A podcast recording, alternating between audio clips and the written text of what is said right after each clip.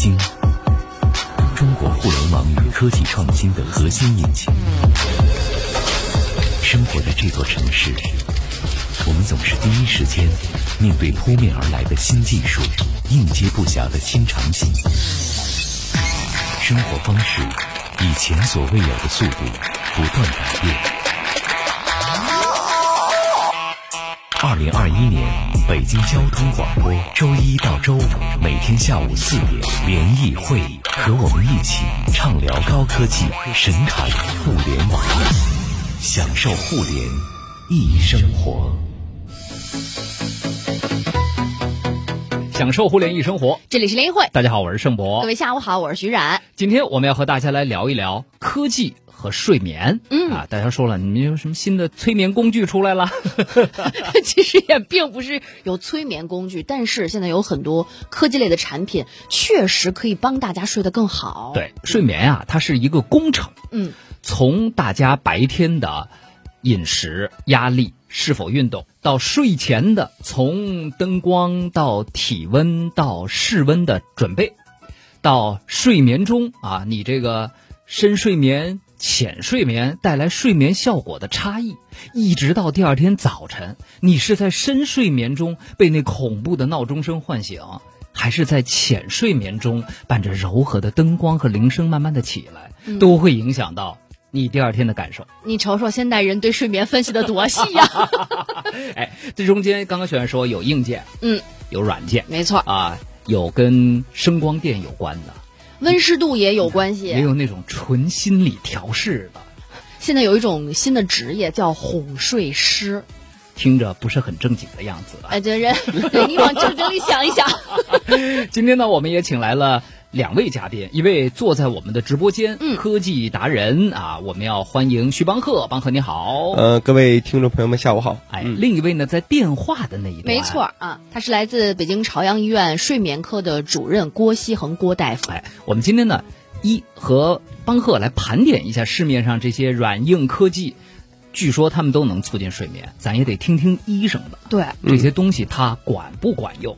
呃，而且智商税吗？对，而且关键是它这个管用，到底是咱们心理上感管用，还是说它真的能对你的睡眠质量起到质的提升？嗯，来坦白时间到，各位先说自己睡眠怎么样吧。我的睡眠不太好，所以我今天郭大夫在场，我还挺高兴的，也感谢二位给我这个机会，好好的询问一下自己的睡眠问题。对对，就是各种技术手段都没少用。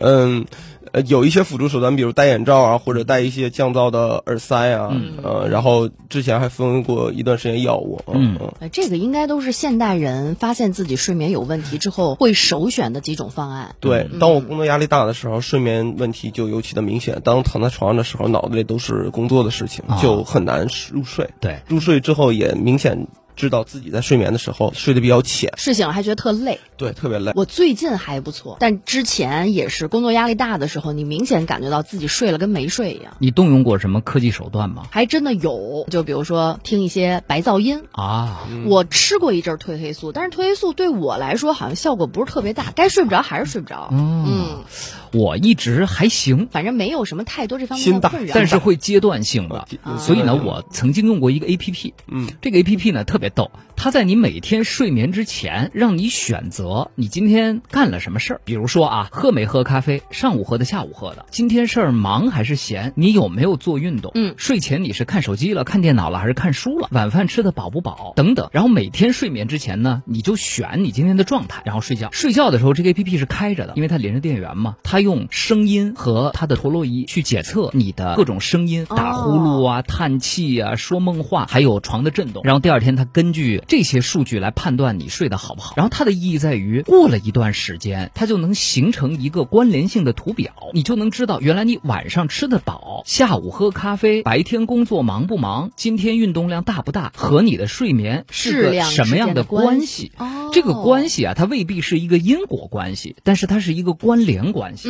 相特别有意思。嗯哎，对，这就是我用过的一种。当然，今天我们为大家会盘点很多很多种。各种软硬件好，咱们就先从睡前的。准备工作开始。但是准备工作之前，大多数都市人晚上应该就是看手机、看电脑。所以邦赫现在很多设备都推出了一个低蓝光模式，它有两种作用。第一种作用呢，号称是护眼对；第二种作用呢，是号称能够有助于你晚上的睡眠。嗯这你听说过没有？护眼这个功能我是知道的，因为在很早很早以前啊，包括显示器啊，或者是电竞，就是出一些眼镜，就他们都是有防蓝光认证的，这个是真的是可以护眼的，而且可以缓解人们视觉的那种疲劳。但是第二种能促进睡眠，我这个就看手机，我一般看的时间长，我就直接就是累了，睡睡着就睡着了因为眼睛累了啊，说是这种。因为你看，像手机、电脑现在都有所谓的夜间模式，对，甚至我买的电子书也有夜间模式。而且刚才邦克还提到了一个是真的低蓝光认证，这东西还有真的假的，是吗？对，嗯、大家在购买类似的产品，或者是它进入到相应的防蓝光的模式的时候，大家可以看一下它有没有的认证。就是这个认证很早之前就已经出来了，而且是真的对人有效。因为在之前我们的工作是很少用电脑的，等到后来，你看大家现在的工作啊，每天的工作都会面对嗯离电脑。不开它。对，呃，有的人会出现在电脑前时间过长的时候，他会头晕、喘不上气、很疲惫啊。这个时候就发现是蓝光的问题。嗯啊于是啊，电脑显示器和一些眼镜的厂商和一些做手机屏幕的厂商，他会做一些相关的防蓝光的东西。嗯，这个是有严格的认证的。对，嗯大家的直观感受应该是这样的：开关一打开之后，屏幕就不是那种正白色了发点黄发黄哎，暖暖的那种色对。，其实大家手机里都有这个模式，目前这几年在售的手机都有。嗯嗯大家可以把这模式打开。嗯它首先已经被科学认证，肯定是对眼睛有好处了。嗯但是它是不是防止睡你不好？睡前太兴奋会不会？一会儿咱们问问大夫，蓝光和这个睡眠是什么关系啊？这是第一类科技。嗯但要提醒大家，如果买这样的东西，一定要注意，全球现在最权威的认证机构叫做 TUV，德国莱茵的一个低蓝光认证，它的标志长得像一个 A 这样的字母，三角形的。三角形的，对对，蓝色的。啊，有很多低蓝光，就像咱们调电视机的色彩一样，只是把屏幕中啊蓝光调掉。但是这个低蓝光认证是要求你在屏幕底端的硬件端去做相关的蓝光过滤的。处理的，所以呢，大家如果想买这样的设备，去看一下手机厂家也好，屏幕厂家也好，尤其是电脑显示屏的厂家，基本上取得这个认证都会把这个 logo 给标上，而且它是不是有一个什么 ID 之类的？对，就是啊我的取得的认证号是多少？你可以反过去去这个 tuv 点 com 这网站上去查，嗯有没有这个认证号，是不是这个设备？嗯嗯啊，这个就让大家感觉更踏实一些了，对对吧？啊，你首先要看到这个标志，同时你要去查一查，看它打上了这个标志是真的经没经过认证啊？嗯，对哎。好，第二类呃，就是徐然最喜欢的。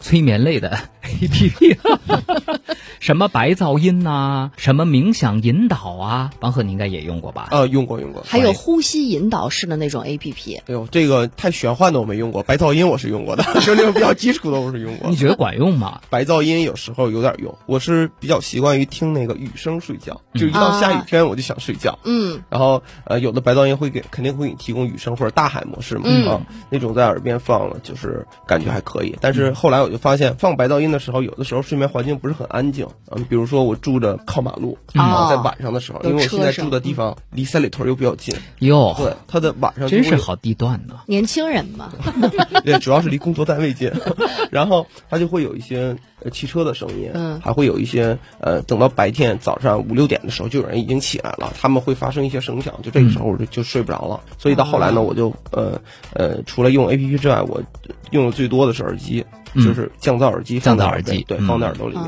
你睡觉不觉得难受吗？呃不难受，有因为你的有的翻身不硌吗？有的是专门给睡眠提供的耳机，不难受，它甚至简单到连音频都放不了。之前 BOSS 出过一款嘛，对，BOSS 已经更新到第二代啊，我懂了，就是放不了声音的耳机。一千多块钱的耳机，你想我是买不起，我用耳塞，三块钱一副。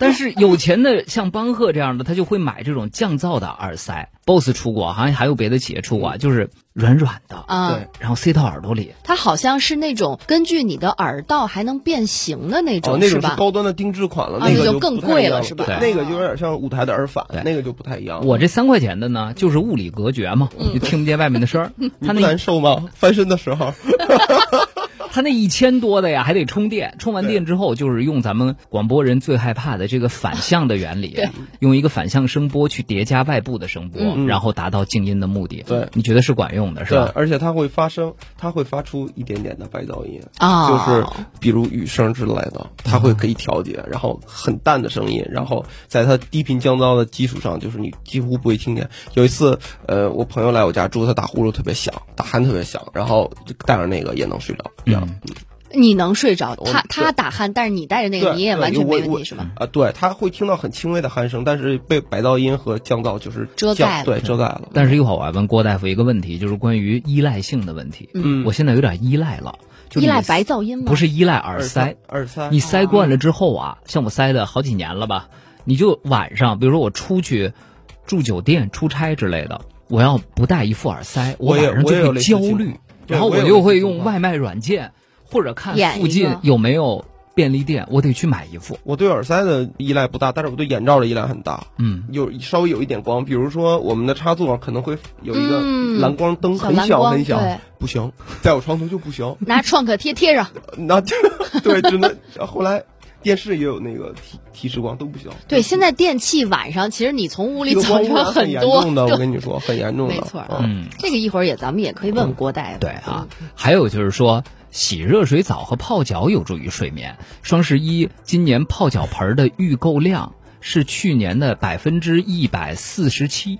都说年轻人越来越爱养生了，就这些浴足盆儿，当然有一些人是给父母买的，嗯，但现在越来越多的年轻人，大家刷抖音，你就会嗯发现，年轻女性博主推泡脚盆的特别多，而且那泡脚盆可高级了，就是它特别好看，还有什么精油泡脚，什么浴澡球泡脚，还有还有蒸汽泡脚，就就是它压根儿不用水，就给你哈上热蒸汽给你泡脚。这么高级啊对泡脚，其你问问大夫，应该他会有同样的，就是泡脚其实对血液循环是很有好处的。嗯但是跟睡眠有什么关系呢？这个这个还得问郭大夫对好好对对这已经垒了三个问题了啊我们只能是觉得嗯有有帮助，但是真的有没有帮助，我们也不知道。就我老觉得这些帮助更多的，像刚才盛博说，嗯它是一种心理上的放松了。哎，你这些准备工作你都已经做了，那预示着你今天晚上应该能睡个好觉，嗯降低了你的心理压力，嗯是吧？嗯呃，因为双十一马上就要来了，嗯所以可能大家今年大家对于这类睡眠产品，可能都会在想，要不要趁双十一囤一些、嗯或者买一些，嗯对吧？所以今天我觉得可能也是给大家做一个这样的购物指南，嗯啊，大家到时候也可以看一看。一会儿听我们全部聊完嗯啊，当然要等大夫回答完了，大家再决定什么放进购物车，什么从购物车里拿走。哎，嗯这我们刚才说了说白噪音啊，其实说到白噪音，有很多 A P P 能够提供这一类的白噪音。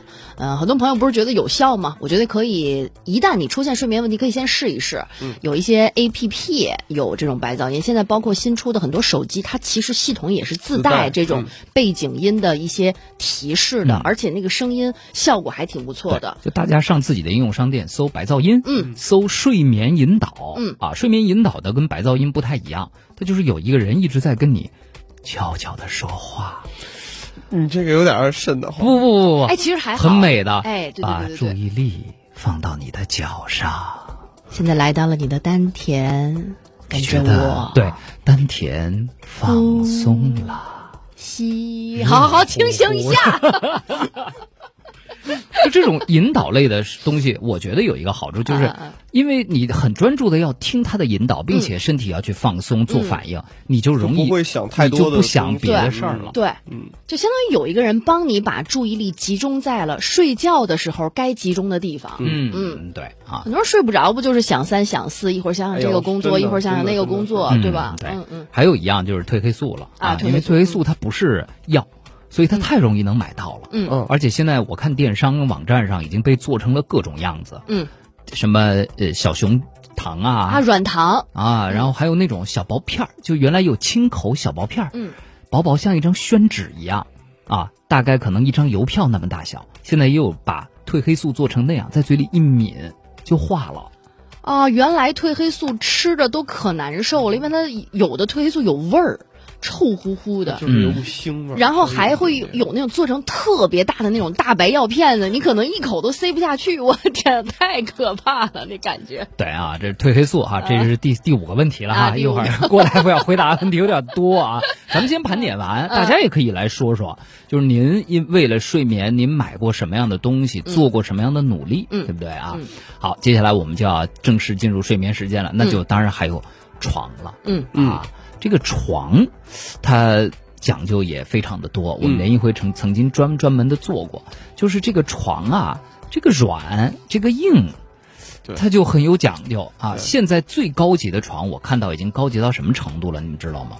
智能的那种是吗？床里边有气囊，你一躺下，这张床有很多传感器。先去，因为我们躺在床上嘛，因为你体重的问题，你屁股是凸出来的嘛，你朝天躺，对吧？嗯。屁股是凸出来的，然后脖子是收进去的，嗯。你给床的压力不一样。嗯，这个时候呢，啊腰椎，哎，他就去、嗯。腰椎也是空的嘛，嗯。他就去检测你每身体每个部分给予床的压力，然后这个床里有很多的小气囊，就跟我们的汽车的座椅按摩一样，嗯，它一遍扫描完之后，根据你和身体和床接触的曲线，这种气囊开始充气。比如说，你的腰椎本来是空着的，啊，它给你撑它给你起来，哦托住。啊，你的屁股可能那个地方是沉下去的，它把这个气囊这一部分气体释放，让臀部能够沉下去。还有你的脖子，如果你的枕头不太合适，然后脖颈下边是空的，对它这儿能给你撑起来。是的，这种床哦现在已经在北京的家居市场可以买到了。多少钱呀？嗯，哎呀，我也没敢问，反正几大几万块钱吧。啊肯定不便宜是大家为了睡眠做的努力？真的是，啊嗯，大市场，对啊。嗯嗯，好，然后进入睡眠阶段，那就是各种检测了。刚刚其实我开场介绍的那个 A P P 就是一个睡眠检测的 A P P，你用过什么？好，你好像我记得有一阵特爱戴着手表睡觉。对，就是很多人都觉得说戴着手表难道能促进睡眠吗？我后来分析啊，这个事儿是这样的，手表它通过一些光电类的反应，包括像你刚才说的声音的采集啊，翻身，翻身的这种震动啊，手表的这种记录啊，它可以帮助你更直观的形成一个你的睡眠记录。就因为我有的时候老觉得自己睡得不好，但手表其实它通过另外的一个维度告诉你，其实你睡得还行。就是你的心率啊，包括你的呼吸都还不错，所以你知道吗？它其实从能另一个维度降低了你的焦虑，也就是这是对我最大就是你不。戴手表，早上起来觉得我昨晚没睡好，我今天一定肯定废了。对但是一看手表，觉得手表判断你睡了九十五分，哎，我又好了，这不是纯强烈的作用吗？哎，真的，我觉得我一下就看见他给我打了个八十九分，我人一下就支棱起来了。我觉得，哎，我睡挺好的。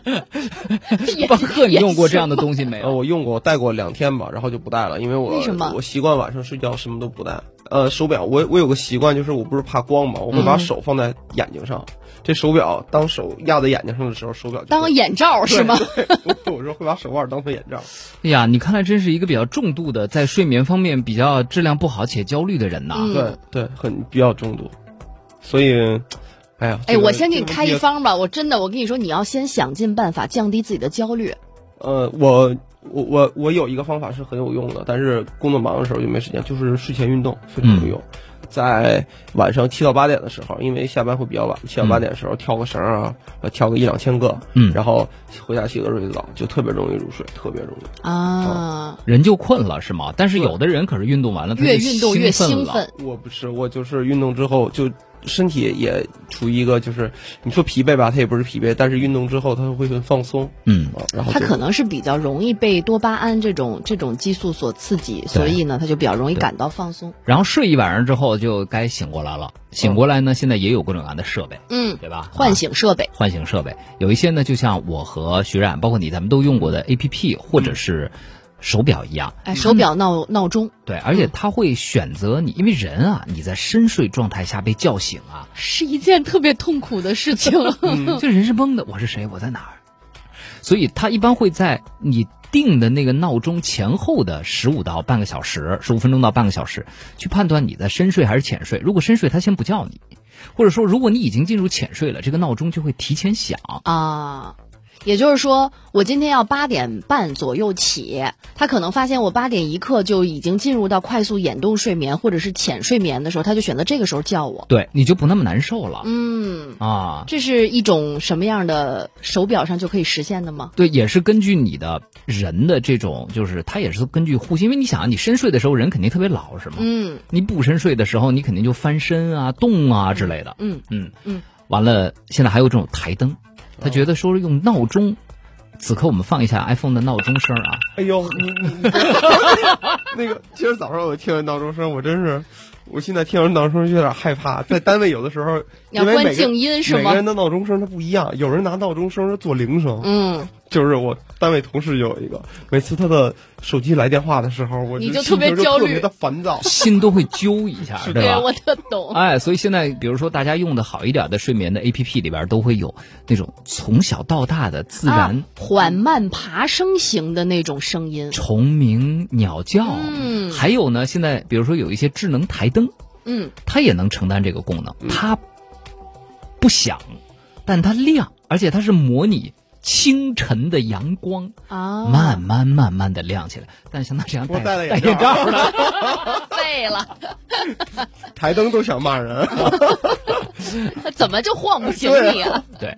啊，但是还有，就比如说睡眠过程中有人打呼噜，嗯。我们也曾经做过呼吸机的话哎题，呦，大家这个这个这个话题真的是，呃，一会儿问郭大夫，他应该有就是有很多要跟我们说的这个打鼾这个问题啊，它不仅仅是影响别人，它其实对自己的影响更大。对，呃，每年会有很多的，就是呃，因为打鼾然后呼吸中断出现危险的这种隔离，就是科技产品每一年不都会发新品吗？嗯嗯，大概是四到五年前，这一段时间的这个趋势就是针对于健康和睡眠，嗯，而且这个针对打鼾的问题，不管是飞利浦啊，还是就是大型的那种呃以做客呃做那个消费呃消费品，还有做科医疗产品的这些企业都非常非常的关注，嗯。因为在欧洲这件事情已经成为了很多家庭的老大难问题。嗯。就是你旁边睡的一个，比如说一个比较胖的男士，嗯。他呼吸出现中断以后，你就发现他晚上他就把自己弄弄憋醒了。对，这其实还好，就有的真的就在睡眠中，他呼吸中断以后，窒息了对，窒息了，这是听着也难受，就是那个人他自己也会非常非常难受。难受。就是人长期缺氧，尤其在睡眠中长期缺氧，你不说憋死这么严重的事儿啊，更重要的是你的身体各个器官都没有氧气的充足供应，对嗯它长久以来就会对身体有影响，是的，对吧？啊，对，所以你说的止鼾器啊、呼吸机啊，包括睡眠记录的心率带啊，就很多很多，就是在四五年前他们就一直在研发。对啊，那这些东西是大家往购物车里扔一个买回来就能用的吗？嗯，这期节目大家可以在听听 FM 上搜索一下 “呼吸机”作为关键词，我们的联谊会之前做过，对而且很详细。对，没关系，我们上半时段已经都盘点全了哈，睡前到睡后、嗯醒来，那下半时段我们就听听郭大夫怎么跟我们来回答我们上半时段提出的这十二个问题，嗯好吧？就这些东西它管不管用，什么原理？稍事休息，咱们一会儿回来接着聊。联谊会，享受互联易生活，享受互联一生活。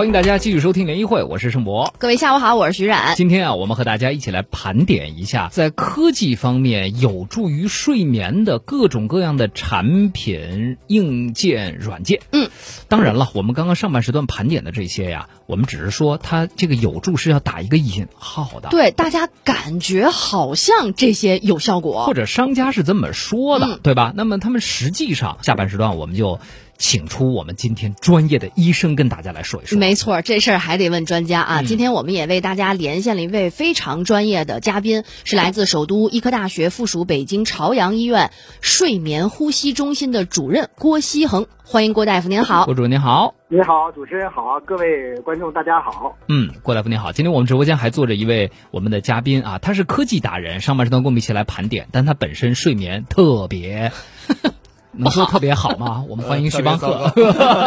郭大夫您好，郭大夫您好啊，嗯，哎，你好，你好。哎，好，那上半时段啊，我们从睡前到睡中到睡后盘点了一些科技产品，呃和一些软件啊，我们那就一个一个来问问郭大夫吧。那咱就先从蓝光开始说。嗯，可以。嗯，郭大夫，现在好多设备啊，都说自己防蓝光，就到晚上它一个夜间模式，那屏幕看上去啊就是黄黄的。嗯，啊，有人说能护眼，也有一些厂家说呢，说这样能更有助于人睡眠。对你睡前可能你的眼睛就少接触这蓝光。对，就短波长的光啊。这个您觉得这个说法，它从睡眠这个角度看，它有没有道理呢？科学嘛。是这样，当一个人经常是困倦呐、嗜睡啊、睡眠过程当中难以觉醒的时候，我们往往会用一些光线去照射来调节他的睡眠。这时候呢，我们就会选择一些光或者是偏冷色调的光去照射。那么这样的话呢，会使人保持一种觉醒。但是到了这个入睡前的时候呢，你光线如果是过于冷色的光呢，反倒会使人们呢难以入睡。那么就可能会用一些偏暖色的光。这样的话呢，其实我们从我们医学角度来讲，尽量是我们采不要去在睡前去用一些像手机啊、这个平板啊这样的光照的这种设备。那么呃，如果是一定要使用的话，那么就用一些暖色的这个光线呢，可能会对于睡眠影响会最更小。嗯这个是从这方面考虑的。明白，所以还是有一定道理的。对啊，嗯最好别用这些发光的屏幕。对听明白了非得用，其实打开现在所谓的防蓝光或者夜览模式，还是能够比有一些效果。比你用那个白花花的冷色光、蓝光会减少一些影响的，嗯对不对嗯啊？好，。嗯，对，现在呢，很多临床当中有很多这个睡眠障碍的人呢，其实特别是一些年轻人，可能他出现这个睡眠的问题，很多都是跟使用这种终端设备有关系。那么，特别是有的人会在这个使用的时候，这个环境的光线都非常暗，而这个这个屏幕上的光线特别明亮的时候，那么这个时候对睡眠的影响是特别大的。所以这也提醒我们啊，就是现在出好多所谓氛围灯类的产品，它是有一定道理的。嗯就是它不能，你不能是屋里全黑，嗯你开个电视嗯或者开个电脑或者看个手机，嗯而是还这个周围是要有环境光线的，嗯要不然这个你的手机屏幕光和周围室内的氛围光差别太大的时候，反而就太大，对就对对，就就睡眠剥夺了，对对吧？啊，嗯是的好嗯好，然后我们再来说说褪黑素，嗯，因为马上双十一就要到了，我已经看到一些褪黑素的广告了，而且现在褪黑素呢，因为它又不是药，所以大家随便就能买，啊，而且现在做成各种各样的样子，而且我手里有一组数据啊，线上销量排名前十的助眠产品，褪黑素榜上有名。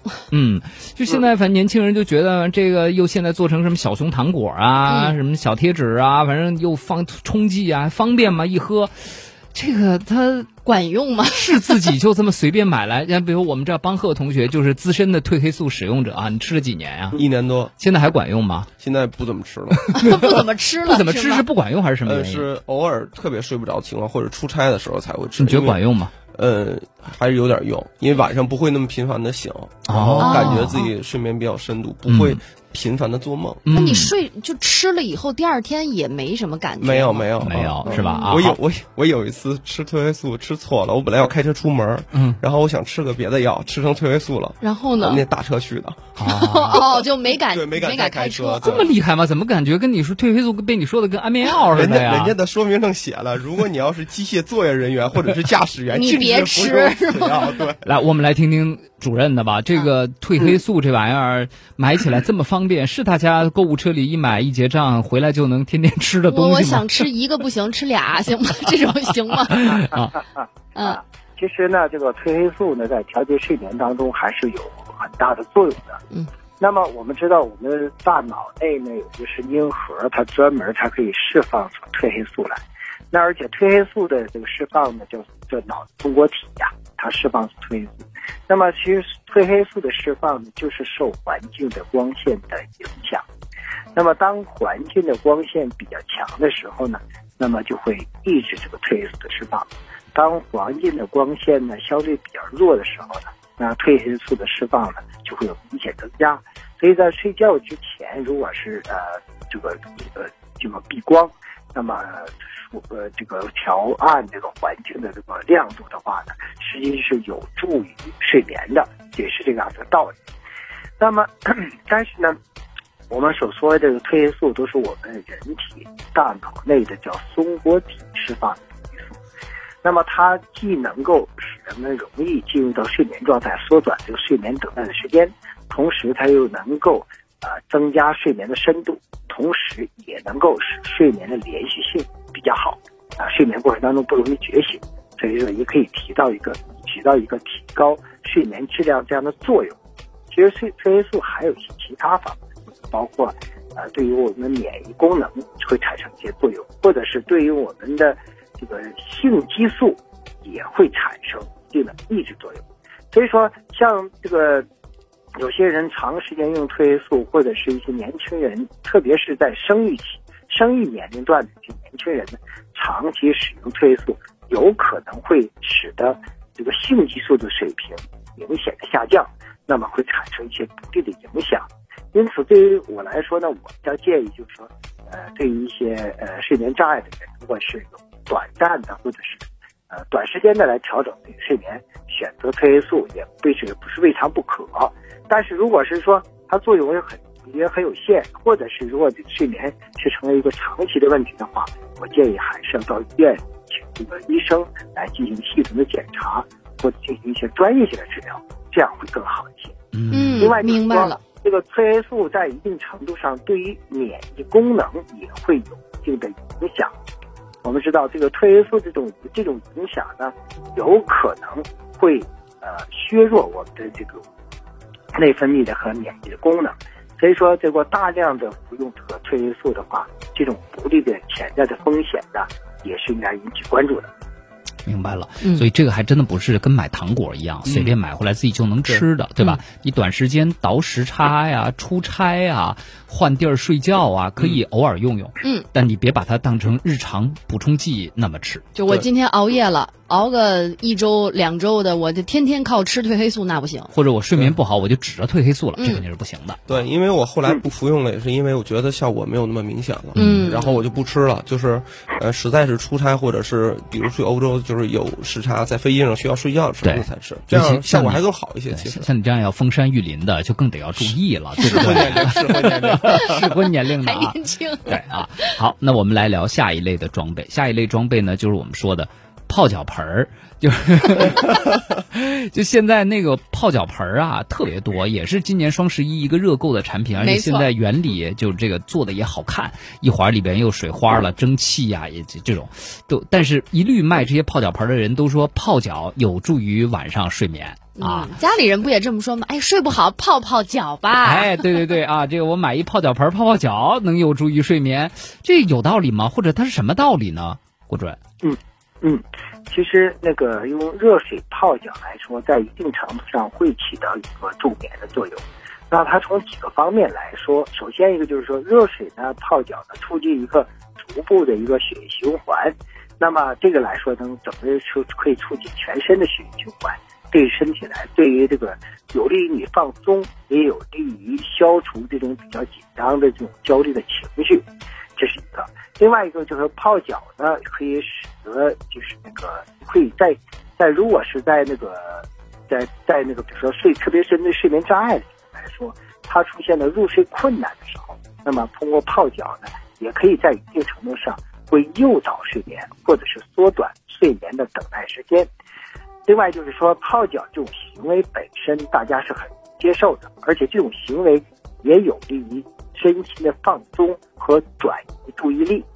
所以说，对于用热水泡脚啊，其实对于改善睡眠，特别是有一些人是非常容易受到这种暗示的这些睡眠障碍的这些人来说呢，我觉得这种行为呢，它本身就特别简单，嗯，操作起来比较简单。那么在家里在哪儿都这个环境都要求不高，啊，条件要求不高，也非常容易做得到。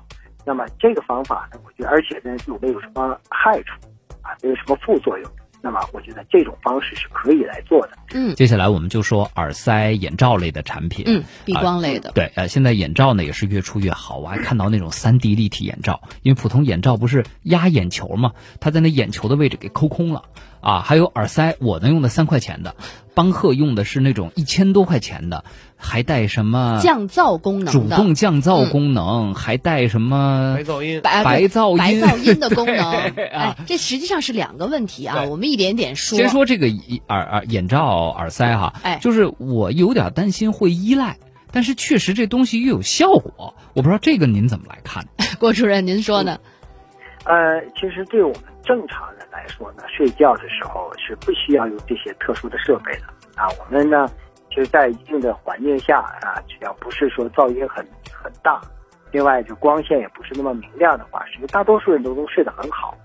这些方法呢，主要适合呢那些就是说对于环境的声音过于敏感，或者对于这个环境的这个光线呢过于敏感的人，那么他的睡眠可能就需要用这些设备来进行改善了。我们说有的人呢对这个环境的声音特别敏感，比如说卧室内这个时钟那个响声，对他来说都会影响他的睡眠。我我就会，我会还有那个空调的风声，哎，我就会对对，啊，邦赫正在隔空频频点头。哈，如果是这种情况下的话，那就是要把这个室内可能出现这些噪音的这个设备呢，出啊，这是一个。另外就是你像你的手机呀、iPad 就不应该放到卧室里面，万一你在睡觉过程当中有别人来电话了，那也会影响你的睡眠，或者是你收到一条短信，声音也会影响你的睡眠。我觉得这些呢做起来是应该是比较积极主动的。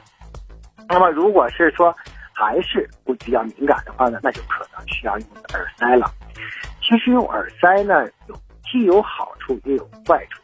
其实我们用耳塞主要起到一个阻断声音这样的作用。其实我们说环境当中的一些噪音呐、在一定程度上给我们是一种安抚和一个舒适的一个感受。你会发现，如果是你在一个完全没有声音的环境下，反反而你感觉到不舒服，嗯甚至感觉到是一种心理会产生很大影响。心慌就，像我们对对对，会心慌。像像我们医院呢，有那种呃耳鼻喉科会有那种测听力的那种听力室，那听力室里面就是把所有的噪音全部都滤掉了。嗯，你到那个房间里面去，坐在里面以后，感觉并不舒服。嗯就年纪轻轻的别太着急，把这个戴耳塞、戴眼罩形成一种习惯。嗯，别依赖他们，对吧？对，实际上，刚才郭主任在讲解过程当中也提到了关于正常的背景音对于我们睡眠的一些促进或影响的一些作用啊。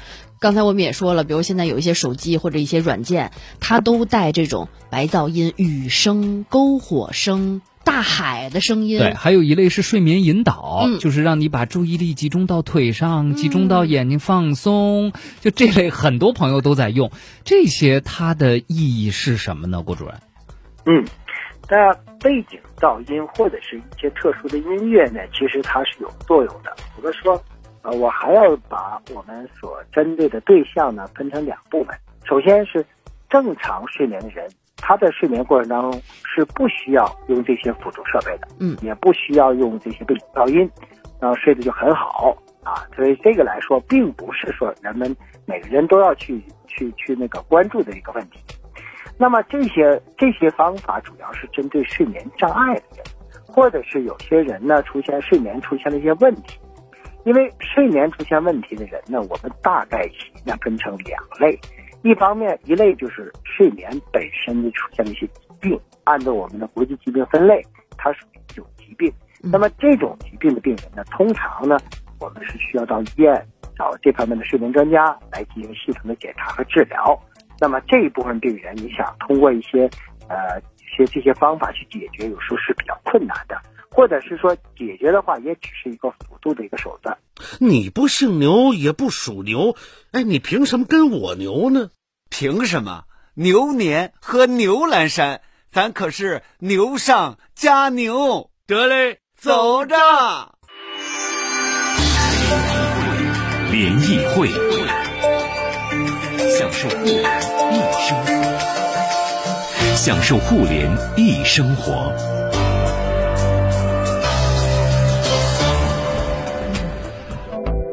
很多人。睡不着，就是第一想白天烦心事儿，第二想明天有什么让自己兴奋或者紧张的事儿，我明天应该怎么弄啊？哎呀，这个事儿明天，哎呀，我要我明天出去玩了，呃睡不着了啊！所以就是其实这些东西就是为了让你从这些让你兴奋的事儿中间转移出来，对对吧？这很重要。嗯好嗯，那接下来我们来说说睡眠监测的问题。嗯，我知道您那儿是有专业的医院睡眠监测的，但是呢，嗯我们现在有好多 A P P，还有手环类的东西，号称自己都能做睡眠监测。这种嗯睡眠监测和在您那儿住一晚上医院里的那睡眠监测，它是一回事儿吗？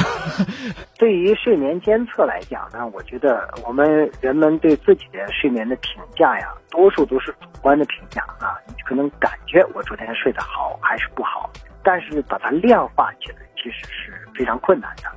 那么医院呢，给进行对病人进行的睡眠监测呢，恰恰是啊，根据这个睡眠这个呃它的原理，根据睡眠的一些重要的生理参数来把睡眠进行量化。那我们通常呢，把睡眠呢，把睡眠那种状态和醒的状态，用一种非常鲜明的指标来区分开。就是你睡了，什么时候睡，什么时候醒，我们都可以通过睡眠监测，或者确切来说，就通过脑电图，就能观察到你这个进入睡眠的一瞬间是在什么时候，这是我们都可以看到的。那么进入睡眠以后呢，随着睡眠的加深，那么脑电波、眼动图、肌电图都会发生相应的变化。我们可以通过这个脑电图、眼动图、肌电图的变化的这种规律性来判断，它是从浅睡眠逐渐的进入到深睡眠，还是从这个不做梦的睡眠进入到这个做梦的睡眠，我们都可以清晰的观察到。所以这样的话呢，这种这量化的指标呢就非常的稳定，而且呢，它对于判断这个人的睡眠质量，判断他所出现的睡眠障碍的原因和类型，以及诊断睡眠疾病来说呢，都是一个非常重要的一个呃尺度啊，这是我们一线要进行做的。但是医院进行做这些这些这个设备呢，我们主要针对是睡眠障碍的人，需要做评估和检查的人。对于我们大多数正常人来说呢，其实他没必要去做一个睡眠监测，嗯就医疗资源也没有这样，呃也也也不允许这样去做。那么对大家来说呢，其实评价睡眠的方式呢，可能有现在大家都能够呃触手可及的，比如说一些手环啊，嗯或者是一些一些这些小设小的设备就可以判断。但是这些判断的这个机器的这些呃原理可能都不太一样，但是它的这个基本的宗旨跟我们前面讲的医院用的这个呃这个这个宗旨是类似的。它是通过一些间接的指标去推测我们能够直接测定的一些指标。那么从这个间接指标去推测来说呢，是有一定的相关性，但是准确率还是比较有限的。有的人睡眠过早，其实也是不健康的；有的人睡眠呢过晚，那么现在人们过晚的人很多。过晚是几点啊、您觉得？啊，我们说最好的睡眠时间应该十点钟左右的睡眠时间是最好的。啊，如果是说你是我我们三个在在直播间的人同时瞪大了眼睛。就是我们 做不到啊。对对对，那你们做不到，关键问题是你们睡眠的时间肯定，我想我来猜的话，就是肯定是晚得多啊，可能是更多的采取了晚睡、睡眠时机、睡眠时长和醒后感受，是大家简单通过这种简单的三个问题来评估自己睡眠的一个非常重要的一个指标。嗯，明白。嗯所以也就是说，如果大家这三个方面都出现了问题了啊，我我建议啊，如果是偶尔出现。啊，是不是就是自己可以尝试一下，自我调整做一下自我调节？嗯但如果它经常出现，甚至比较严重的话，就该找您挂号去了，对吧？对啊，不一定是三个问题都出现问题。嗯，只要这三个问题的一个问题出现问题，而且是自己难自己难以克服、难以纠正的话，其实就已经说明它存在的睡眠障碍，需要进行干预，需要到医院到医程去治疗了。明白，明白好，嗯谢谢如果三个都。有，如果三个都有问题，那就有点严重了，是吧？非常严重了。郭大夫说：“这我有点害怕了。好，谢谢郭主任，哎特别感谢您今天给我们详细的介绍，谢谢您。感谢。哎呀，这个郭主任讲的是特别的详细啊，而且我觉得医生就是特别的严谨。对，就是对待睡眠问题，大家可能觉得就是睡一觉，但实际上在他们看来，这是一个非常严谨的科学类的问题。而且是一个因素很复杂的系统工程，嗯对吧？所以就是今天其实我们提到的各类设备，在郭主任看来都有用，嗯但这个有用可能更多的是建立在你的并没有主观判断对，一是主观判断，第二你是并没有大的真正的需要看医生的睡眠障碍的的情况下我们来让自己有更健康的生活方式。而且你没发现有很多东西，它其实还是一个辅助，从你的身心达到一种放松的状态，这些设备只能起到这样的作用。对啊，嗯所以他们是有用的。大家如果说正常的上班族偶尔会睡不好，或者想给自己更好的一个这个生活习惯，嗯哎，这些设备大家都可以去试一试。尝试一下。好，希望今天的节目能够对大家有所帮助啊！啊愿大家都有一个好梦、好睡眠，都能睡个好觉。嗯，我是盛博，我是徐然，再次感谢王贺，谢谢电话里头的郭主任，咱们明天见。拜拜，各位。拜拜。